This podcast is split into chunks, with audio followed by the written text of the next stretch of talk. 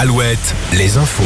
Avec Morgane Juvin, bonjour. Bonjour Arnaud, bonjour à tous. La rébellion du groupe paramilitaire russe en une des journaux internationaux.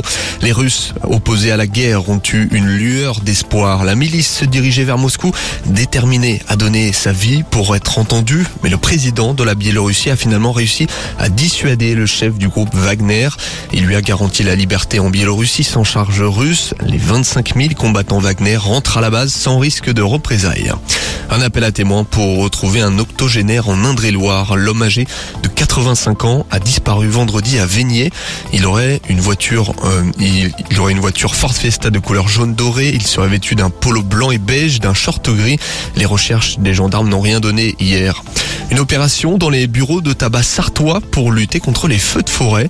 La Confédération des buralistes du département va distribuer plus de 10 000 cendriers de poche en juillet et en août. À l'échelle nationale, un million et demi de boîtes métalliques seront distribuées.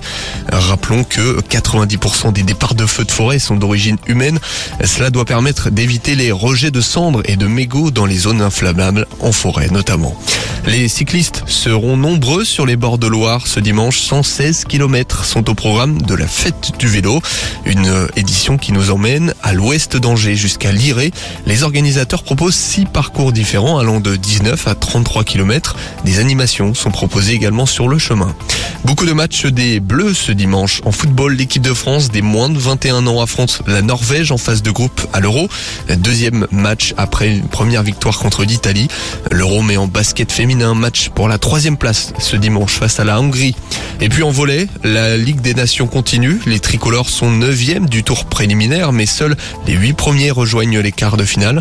Les Bleus affrontent le Brésil à 17h. Rendez-vous à midi. La matinée continue avec Arnaud sur Alouette.